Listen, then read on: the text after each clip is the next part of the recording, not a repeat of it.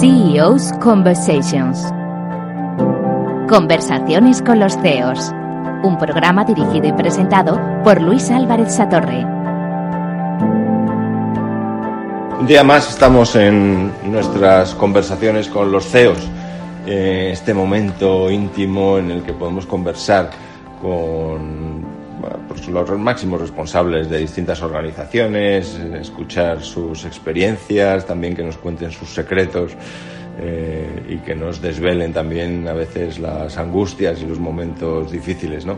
Hoy contamos con la presencia de Nuño Azcona, que es el CEO de BeSafe. Eh, hola Nuño. Hola Luis, encantado de estar aquí.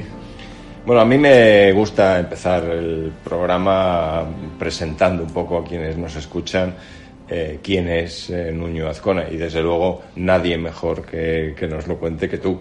¿Quién es Nuño Azcona? Pues Nuño Azcona es, es un chaval de, de, Madrid, bueno, ya, ya no tan chaval, ¿eh? pero con 47 años nací en esta magnífica ciudad. Eh, y bueno, pues que, que, que, he hecho bueno, pues parte de, de mis sueños realidad y uno de ellos es pues crear crear una empresa y liderar un, un magnífico grupo de personas. Eh, yo, yo, estudié en los jesuitas, eh, tuve la suerte de hacer co en Estados Unidos, además en Colorado, yo que soy muy aficionado al esquí, eh, lo aproveché bien, sobre todo para el esquí, menos para el inglés, pero bueno, yo creo que es un error común.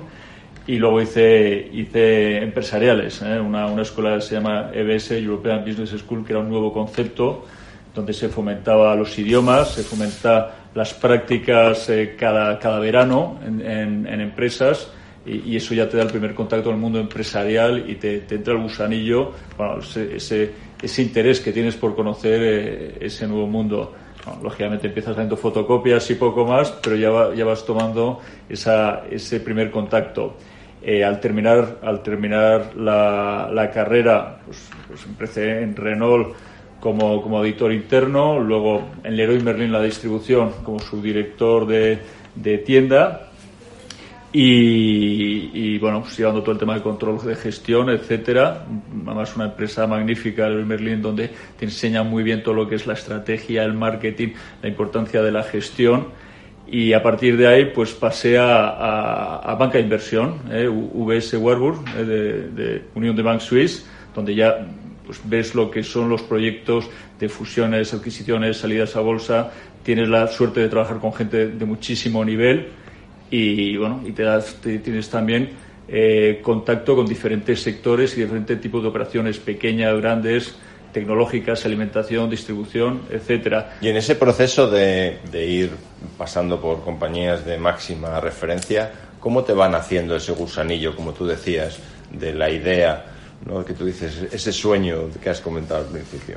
Bueno, eh, yo creo que es la, la, la, pregunta que nos hacemos todos los jóvenes cuando empezamos a trabajar. ¿En qué trabajo? Pero al final, empresarial es, es un término muy amplio eh, y, y, luego tampoco hay tantas opciones. Tienes eh, administración, eh, finanzas, comercial, marketing, mm, operaciones en algunos casos, aunque va más ligado a perfiles técnicos, yo recuerdo no me gustaba especialmente la contabilidad o el área financiera y comercial. Recuerdo el, el consejo que me daba mi padre, comercial, cualquiera puede ser comercial. No, y estaba como mal visto, ¿no? Y entonces, si, si no hago, no me dedico a la contabilidad de las finanzas, no me dedico al ámbito comercial, ¿En, qué trabajo? ¿no? No, no, no te dan un puesto de, de, gestión o de dirección nada más salir. Y bueno, al final vas, vas eh, eh, tomando contacto con el control de gestión, eh, gestionando cuentas de resultados, mm, gest gestionando equipos. Tengo la suerte desde el primer momento de haber gestionado equipos, eh, desde el Leroy Merlin, pues ya el responsable del equipo de logística, del equipo de caja, del equipo de administración, del control de gestión de la, de la tienda y ahí es donde, donde tuve ese primer contacto con lo que es la gestión eh, de una cuenta de resultados de un centro y llevar un equipo de personas que es lo más bonito, lo más difícil, pero lo más bonito también. Y ahí ya me surgió la, la, la, la inquietud. la inquietud y las ganas por, por gestionar. Y, y, de ahí, bueno, pues pasé a, a, a banca de inversión, donde ya ves pues, las grandes empresas y las operaciones y lo, y, lo, y, y, lo, y las, bata las, batallas ¿no? de, de, compra, venta, de salgo a bolsa, espero, eh, buscas, buscar sinergias. Luego volviste al mundo industrial, ¿no? Correcto, correcto. Luego eh, tuve tuve eh, la suerte de incorporarme al grupo Smurfit, que es, un, que es una multinacional líder en el sector del packaging, del cartón y, envasado flexible, como bueno, pues, adjunto al director de, operaciones del sur de Europa y que era, bueno, pues era un ingeniero industrial con una mentalidad muy diferente, pero al final muy complementaria y tuve la suerte de poder ayudarle a gestionar las diferentes plantas eh, en Europa. Un sector mm, mm, muy industrial, eh, muy, muy, eh, muy, orientado a costes, eh, cada vez más se orientan al marketing y sobre todo hoy en día donde es tan importante el marketing y la transformación digital, pero un sector donde se aprende mucho precisamente porque tiene una mentalidad muy conservadora, ¿no? De ahí, de ahí tuve la, la, suerte, la posibilidad de ocupar la dirección de una, de una planta de producción, donde llevaba todos los temas de producción y también las ventas de, dicha unidad de negocio. Y era una oportunidad porque es un perfil diferente al de empresariales. Normalmente es un ingeniero, de hecho sustituye, sustituye a un ingeniero industrial. Eh, y, tuve la suerte de llevar, como digo, las ventas también, pero en un entorno de producción y en Durango, a las, en Vizcaya. Por lo tanto, un entorno eh, no fácil y, más para alguien de Madrid. Entonces fue todo todo, todo una experiencia, todo un reto que salió, salió muy bien. Eh, te, das cuenta de, que hay tópicos que son reales, pero también que los puedes cambiar. Eh, la, gente, te, si, si, miras por ellos, te acogen bien y sobre todo si, si eres serio en, ese, el trabajo. En ese proceso de trabajar con gente de muy diferentes eh, perfiles, desde gente que opera cadenas de producción, a gente que hace diseño, a gente con marketing. Eh, ¿Cómo vas aprendiendo eh, esa parte de gestionar equipos que comentabas eh, con diferentes perfiles? Has hablado de la importancia de asegurar que la gente trabaje bien, ¿no? Trabaje a gusto. Yo creo que la clave es la escucha. Lo que no puedes llegar es a un sitio creyendo que sabes más porque tengas más formación o, te creas más listo. Eso es, eso es un error. Tienes que llegar a aprender y a facilitar. Un manager tiene que ser un facilitador. No es ni más listo, eh, simplemente tiene una visión o debe tener una visión amplia y debe saber escuchar. Y debe saber, en base a escuchar a las diferentes personas que forman el grupo de trabajo, ver cómo se pueden complementar y cómo pueden mejorar ese trabajo en, base a los objetivos de, de la empresa. ¿Y el salto siguiente que, das antes de aventurarte a, crear tu compañía? Pues paso a una, a una empresa tecnológica que cerró, que era una empresa que comercializaba equipos biométricos con, con una forma de venta muy, muy dinámica, eh, que era todo venta a venta. Le fallaba la orientación al cliente y por eso acabó, acabó cerrando. Yo era el responsable de una nueva unidad de negocio que al poco tiempo por cambios estratégicos se fusionó con otra y yo fui a parar pues, como responsable de operaciones con un modelo de negocio muy acertado, pero con un error garrafal como es no mirar al cliente, que es el que es el sustento de toda empresa. Y ahí nace tu sueño. Exacto, ahí, ahí, ahí, ahí cerró, ahí cerró esa empresa. A mí me gustaba lo que es eh, el producto, porque tenía otra pequeña división que eran los desfiladores y yo decidí por mi cuenta con, con, eh, monté una SL eh, contraté a, uno de los técnicos de, mi, confianza a un comercial y una persona de administración es decir tres personas y empezamos esta nueva andadura que, que es BeSafe bueno, en su día se llamaba Biometrics and Safety eh, Technologies Ibérica una SL y la, bueno, pues llegué a un acuerdo con la financiera que tenía el parque, le daba mantenimiento, mm, comercializábamos los desfiladores y la verdad nos iba bastante bien y me puse en conversaciones con, con un fondo de inversión francés que bueno, le acabé convenciendo de, de hacerse con la filial española y, y hasta hoy.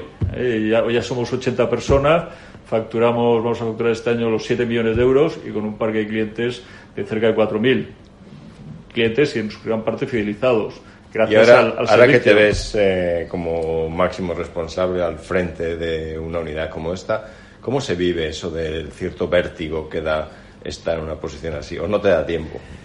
No da tiempo. la verdad es que la clave es no tener tiempo de... Eh, pero sí, sí, a veces te da cierto vértigo porque tienes responsabilidad. Tienes 80 personas y sus familias que, dependen de, de, ti y se ilusionan contigo.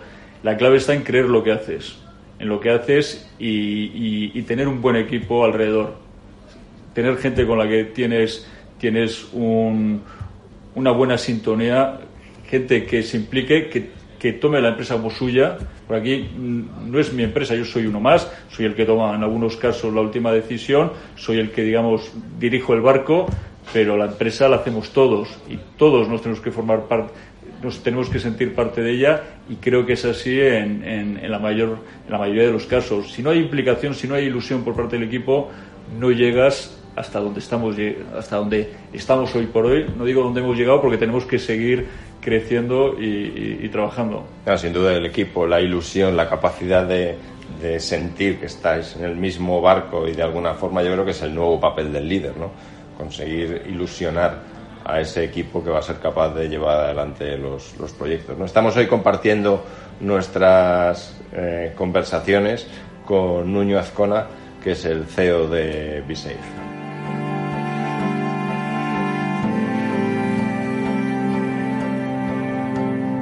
En Capital Radio, conversaciones con los CEOs. Continuamos en nuestras conversaciones con los CEOs. Hoy tenemos a Nuño Azcona, que es el CEO de BeSafe. Nuño, comentabas la importancia del equipo, la importancia de tener una idea. Decías que habías empezado con un producto, una solución, pero cuéntanos un poco más qué hacéis en, en BeSafe. Pues en BeSafe eh, suministramos soluciones eh, tecnológicas de seguridad y salud para todo tipo de empresas. Eh, como, como bien digo, hay dos divisiones, tecnología de la seguridad y tecnología de la salud.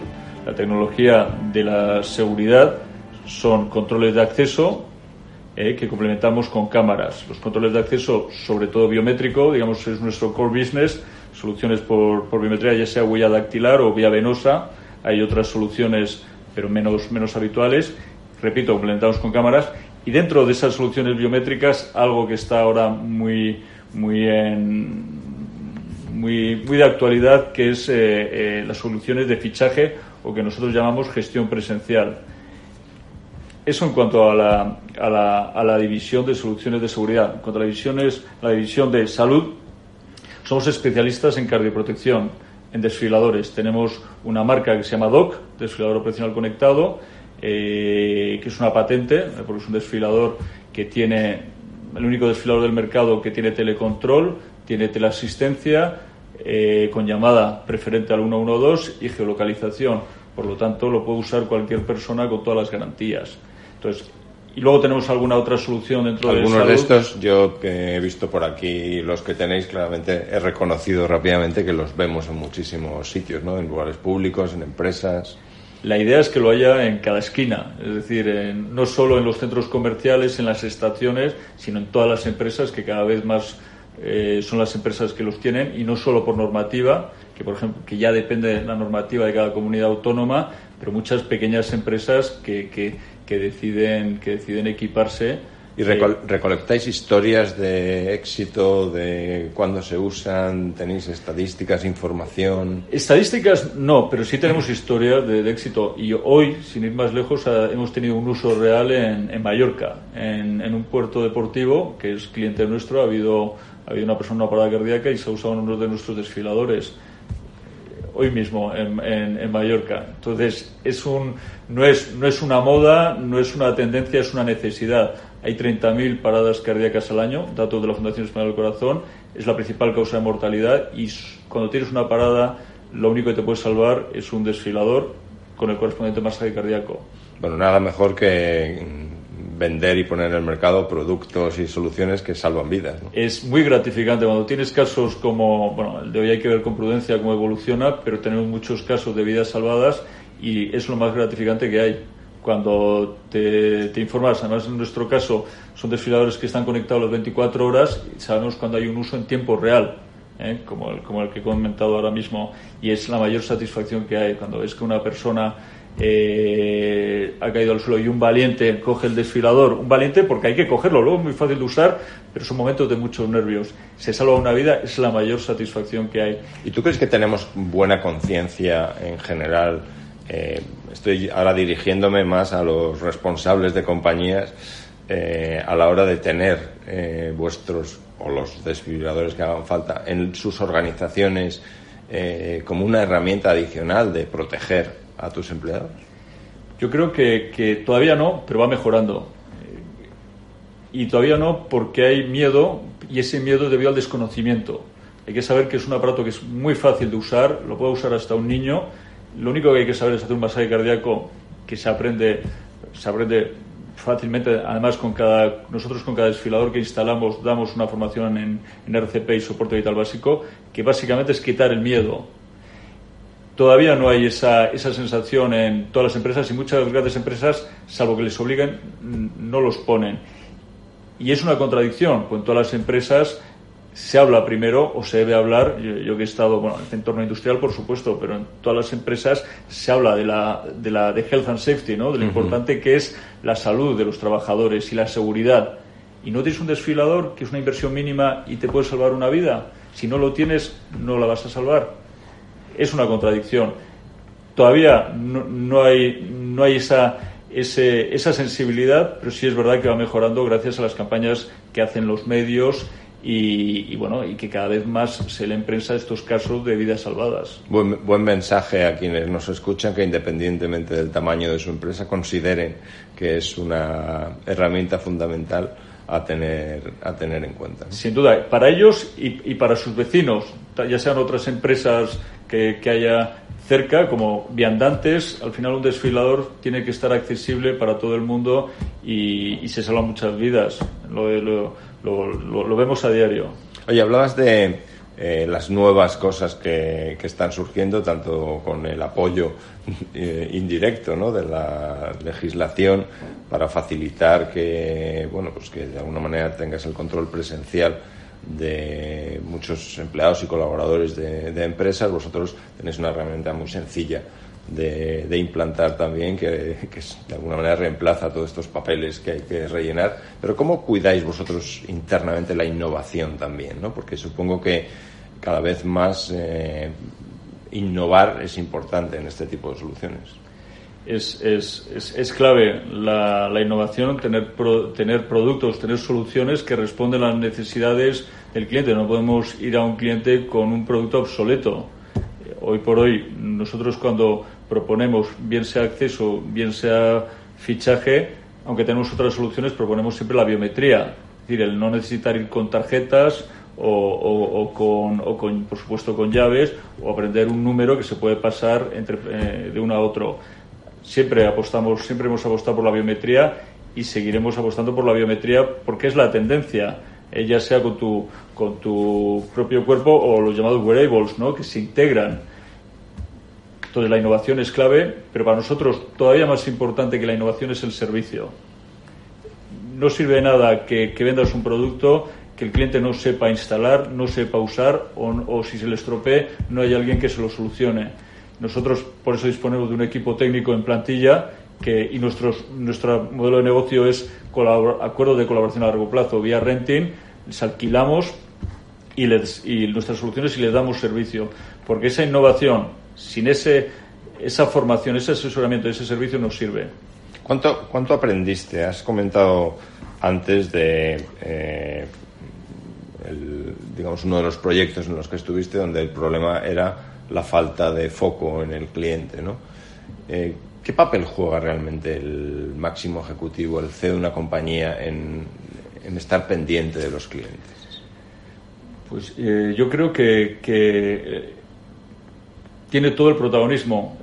la cultura, digamos, tiene que venir de ti, por supuesto, de un perfil de personas que, que te rodean, y, pero si a ti no te importa el cliente o no le das importancia a no dar servicio, eso se transmite y la sensación acaba siendo, ah, un cliente más. No, yo cuando un cliente tiene un problema lo quiero saber.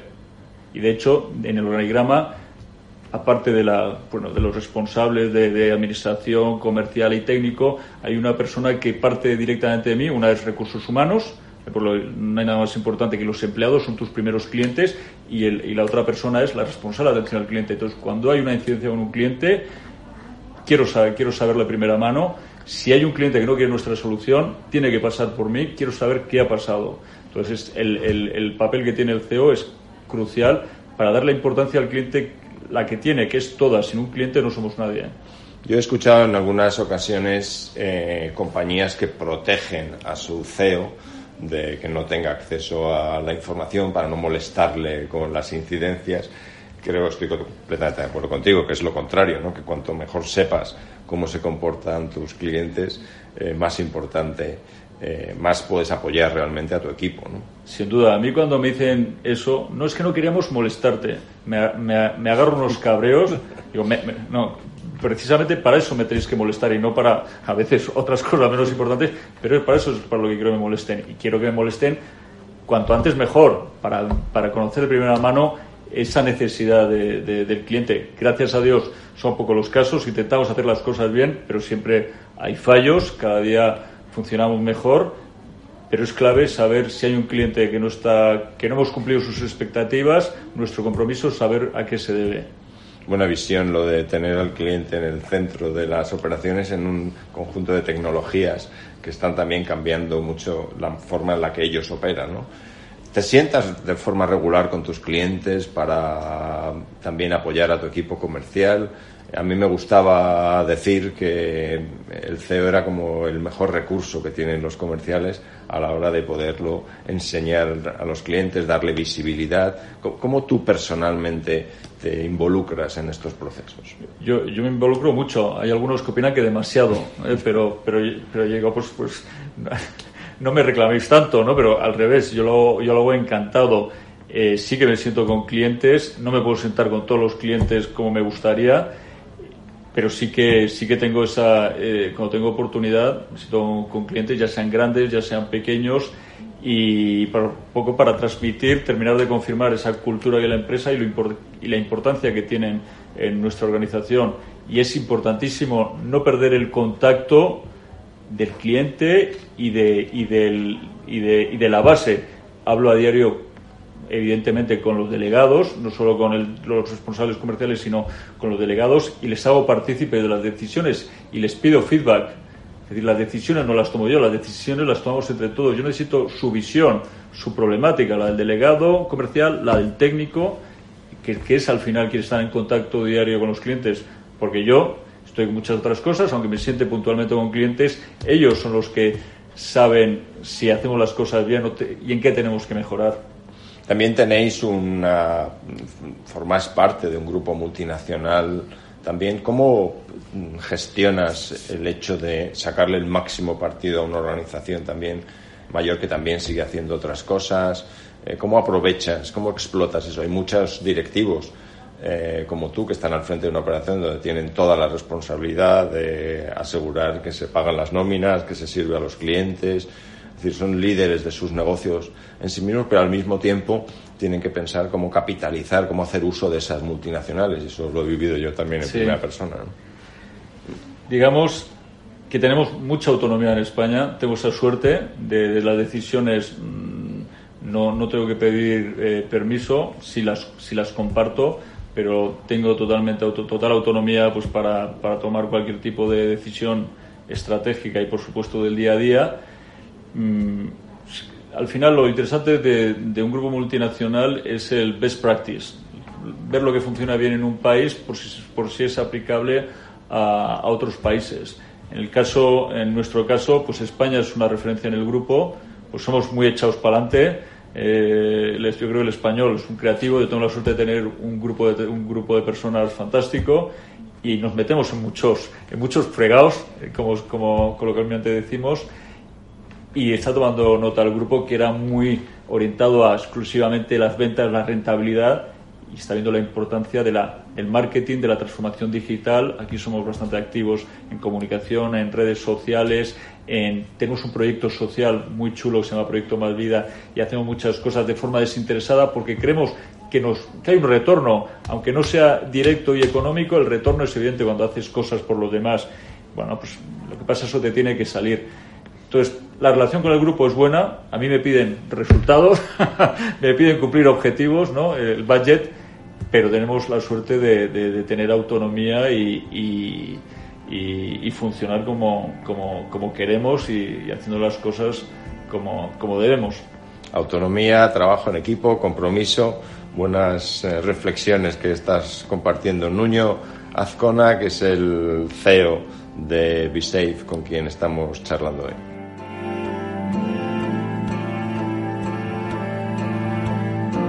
Conversaciones con los CEOs. Un programa dirigido y presentado por Luis Álvarez Satorre.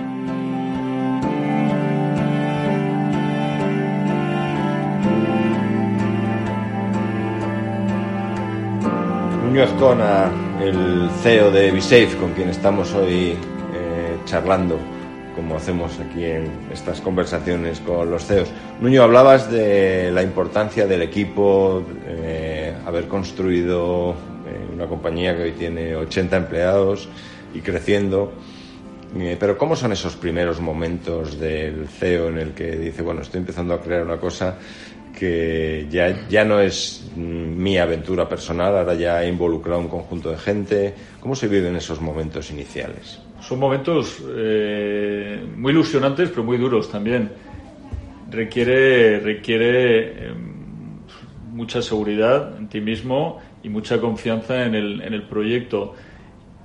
Porque ya no depende solo de ti. Me quedo, sin me quedo sin proyecto, voy a buscar otro. No, tienes, tienes, bueno, pues al principio tres personas, pero luego ya son cinco, diez, veinte.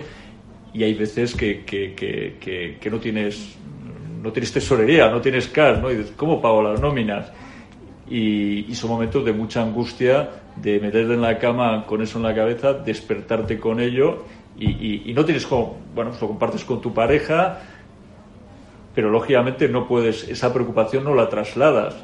Por otro lado, es cierto que tienes confianza en, el, en la empresa, pero dices, es que no me quiero retrasar un día más. Entonces, los principios son duros. Eh, requiere mucho esfuerzo, requiere mucho temple y, seguridad. Y, al final lo consigues pues, pues trabajando, haciendo las cosas bien y teniendo un equipo alrededor que cree en ti, que se ilusiona contigo. Y seguramente como parte de este proceso, cuando alcanzas ya una posición donde el negocio es más, no te voy a decir estable, pero por lo menos eh, tienes más garantías de que es un negocio que está yendo muy bien, que está teniendo éxito, seguramente lo sigues teniendo pues eh, en tu cabeza y en tu corazón el haber vivido esos momentos para que sean una especie de acicate que asegure que sigues manteniendo el foco, ¿no? Sin, duda, no, no, hay que perder de vista esos momentos. Eh, hoy por hoy, cuando alguien del equipo me dice, no, esto es difícil, yo digo, no tienes ni idea de lo que es difícil, de lo que es complicado. Digo, esto esto no es un problema, esto no es difícil, esto es, esto tiene solución, casi todo tiene solución. Y es, cierto que, que, al final nada como, como, bueno, pues como curtirse, ¿no? Como, como pelear, tener que pelear y sacar las, las, vivir momentos difíciles para luego agradecer y saber gestionar los buenos momentos sin confiarse y sabiendo lo que cuestan las cosas. Y, y, algo que me, que, me, que me enseñó mi padre, que es el respeto por el trabajo, por el esfuerzo. Yo, alguien que trabaja, merece todo mi respeto, sea la posición que sea, eh, es clave. El trabajo, el esfuerzo, y eso yo siempre lo he intentado inculcar, lo, intento compensar y quiero gente que se, que se ilusione y que le guste trabajar. Y si no, dejar el sitio para otro. Pero es muy importante, el trabajar es una suerte en un proyecto bonito, ilusionante, con un buen ambiente, con, con con gente joven, joven de mentalidad, eh, queriendo hacer las cosas bien. Tenemos la suerte además de, poder salvar vidas o de poder, por otro, por otro lado, dar solución al día a día de las empresas. Creo que tenemos mucha suerte. Bueno, seguramente muchos de los que nos escuchan están compartiendo esta ilusión y entusiasmo que proyectas en lo que nos cuentas. Eh, has hablado antes del proyecto Más Vida, ¿no? De decir, oye, no solo nosotros hacemos negocios, sino que también nos sentimos comprometidos con, algunas causas. Cuéntanos un poco más. Pues Proyecto Más Vida nace prácticamente desde el primer día. al, estar implicado en, una, en, en, un área que es la salud y, salvar, salvar, salvar vidas indirectamente gracias a, a toda la gente que apuesta por nuestras soluciones. Eh, creemos importante eh, un, un, área de responsabilidad social y hacer algo más sin, sin, sin, sin fin lucrativo por, por la sociedad. Eh, y hacemos desde cardioproteger eventos deportivos, cedemos desfiladores gratuitamente, instructores que llevan esos desfiladores todo tipo de, maratones y todo tipo de eventos deportivos, pero luego también pues, con ONGs con las que tenemos la suerte de trabajar con Menudos Corazones, pues tienen nuestros desfiladores que les hemos donado, les damos formación regularmente o hacemos el, encuentro de familias todos los años o tenemos un proyecto de formación inclusiva con Down España, es decir, con un chico, Down que participa en la formación homologada con un instructor, eh, normalmente pues, de los servicios de emergencia, y le damos eh, la opción a los clientes al mismo precio de que esa formación sea inclusiva y, darles un salario a, estos, a estos colaboradores. Hacemos muchas cosas de este tipo, hacemos difusión eh, de, cómo, de cómo eh, cardioproteger o cómo prevenir enfermedades del corazón. Hacemos talleres en colegios de forma gratuita, hacemos pósters para lectura fácil para los niños. Todo lo que nos bueno, aparte de colaborar también con otras entidades, como la Fundación Española del Corazón, con la que tenemos muy buena relación, es la parte más bonita del, del, proyecto, de la empresa. Eh, y además no, entendería, no se entendería B-Safe sin ese proyecto Más Vida, que nuestra filosofía. Una empresa tiene un fin de rentabilidad, pero tiene también un fin de la sociedad, de crear empleo de, de, y de crear valor y de hacer cosas por los demás. Y en cierta forma lo que estás contando es que vuestro compromiso eh, se extiende para que vuestros desfibriladores no tengan que usarse, ¿no? En el fondo, dices, oye, si consigo una sociedad más sana, eh, curiosamente, eh, es un mecanismo de prevención, no un tanto... decir, es tratar de evitar que eso tenga que, utilizarse. Sin duda, el, objetivo es que cada vez haya pues la alimentación sea mejor, se practique ejercicio, no se fume esos son objetivos comunes para todos. Desfiladores siempre habrá, porque desgraciadamente se nacen con cardiopatías, pero ojo, cuanto menos tengan que usarse será una buena señal. Hoy por hoy estamos lejos de eso, pero, pero no me importaría ¿eh? que se usara menos si, si conseguimos una, una sociedad más sana. Yo creo que cada empresa debería tener uno, cada organización debería tener uno como mecanismo de prevención, ¿no? Pero creo que vuestro compromiso para que vivamos de manera más saludable eh, tiene mucho mérito. Me gusta también eh, otra cosa que has comentado antes, ¿no? El hecho de, seguir viendo y tener, mantener la presencia en medios sociales.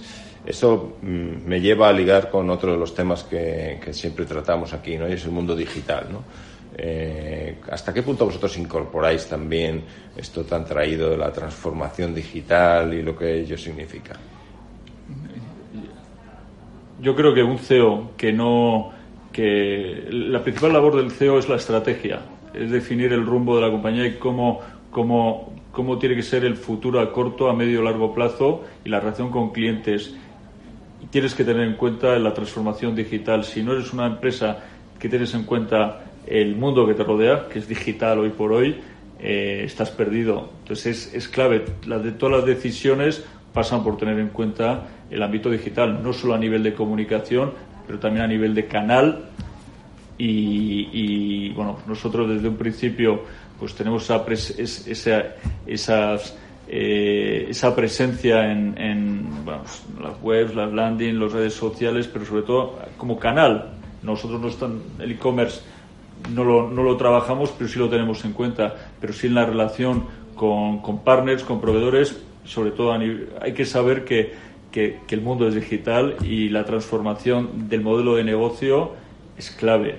Entonces, no se puede hablar de marketing sin digital y no se puede hablar de estrategia sin marketing. Nos hemos acostumbrado, yo creo que como parte de este, eh, no sé si llamarlo la zambullida digital en la que estamos todos eh, metidos, a utilizar cosas como que tengamos el lector de facial, el reconocimiento facial, que tengamos los lectores de, eh, de huella, eh, todo lo que es la biometría en sentido amplio. Además tenemos, los has mencionado tú, ¿no? todos estos cacharritos que vamos llevando del Internet de las cosas. ¿Cómo, cómo ves tú eso que puede ir influyendo en vuestro modelo de negocio. Claro, era, era, era el siguiente tema que quería comentarte. La, otra división que tenemos, pues es verdad que, que, la parte de salud llama mucho la atención porque se salvan vidas, pero otra parte muy importante de nuestra actividad es, son las soluciones eh, biométricas y, entonces en nuestro caso es todavía más importante la innovación y el ámbito digital.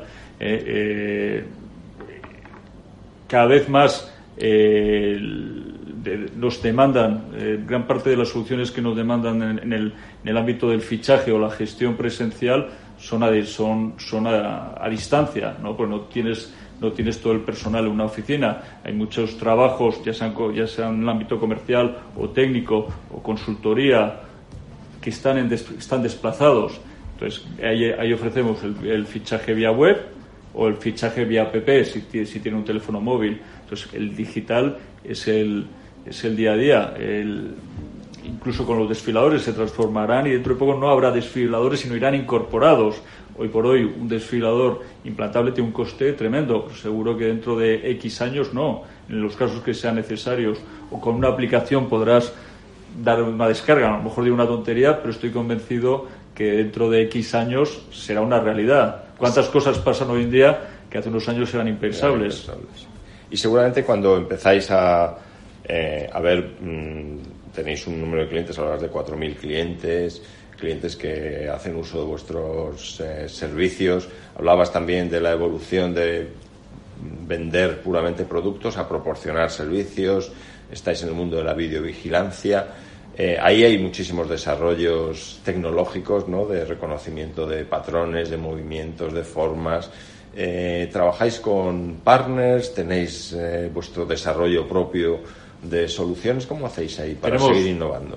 Luis, tenemos soluciones propias, por supuesto, y también tenemos partners. Yo creo que la clave del éxito de cualquier empresa es tener los buenos partners, tener los buenos clientes que, te ayudan a aprender y a crecer, pero también los buenos partners.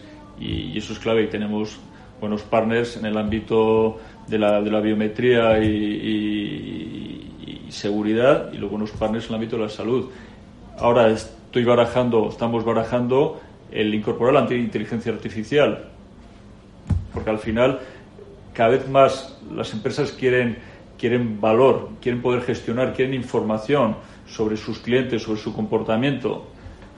Por eso hay que tener en cuenta el ámbito digital o el ámbito de la innovación en, en, todos los aspectos. Sí, seguramente con el volumen de datos diferentes, de perfiles diferentes, de comportamientos tanto de empleados como de vuestros usuarios finales como de los entornos que protegéis también con los temas de videovigilancia que hablábamos, seguramente tenéis una oportunidad de combinar esos datos y eh, aprovechar para dar mejor información a vuestros, a vuestros clientes. Em, la verdad es que creo que quienes eh, han estado hoy escuchándonos en nuestro programa han aprendido unas cuantas cosas. A mí me ha gustado mucho lo que decías al principio, ¿no? El estar dispuesto siempre a aprender y utilizar la escucha activa como un mecanismo, eh, sobre todo en los primeros años de carrera, pero cuando ya llegas a una posición de liderazgo todavía más, ¿no? Todavía más. O sea, escuchar a tus clientes, escuchar a tus empleados. Comentabas también eh, eh, la obsesión por el equipo, ¿no? Conseguir que tu gente trabaje, que esté a gusto, porque es la manera en la que realmente van a poder contribuir mejor y sí me ha parecido entender lo que comentabas de que hay un tiempo para mm, escuchar, comentar, pero luego hay un modelo de ejecución y disciplina para asegurar que los resultados se mantienen y al mismo tiempo ese foco en el cliente, entendiendo que hay que estar cerca de los clientes, que los primeros ejecutivos son los primeros que tienen que estar al lado del cliente, no solo en los procesos comerciales, pero también cuando hay problemas para ser capaz de resolver esos problemas. Exacto. Y me ha encantado también eh, esta eh, doble faceta que decías que todas las compañías deberían tener, ¿no? el hecho de tener tanto una actividad empresarial orientada a generar los beneficios y los resultados, como también un compromiso social eh, alineado con muchas de las actividades empresariales que seguramente contribuyen mucho al entorno. Muchísimas gracias por la oportunidad de compartir con nosotros un rato no sé si quieres, Nuño, pasar algún último mensaje a esta audiencia que seguro que te ha escuchado con muchísimo interés. Pues nada, nada, darte las gracias Luis, ha sido un placer y el mensaje es que todo el que tenga una idea eh, luche por ella. Hay que tener ganas, hay que, hay que saber que si no lo intentas no lo consigues, fallar no pasa nada, hay que, hay que levantarse y que vale la pena intentarlo y las cosas con trabajo, con ilusión, acaban saliendo. Nuño Azcona, el CEO de BeSafe, que ha estado con nosotros.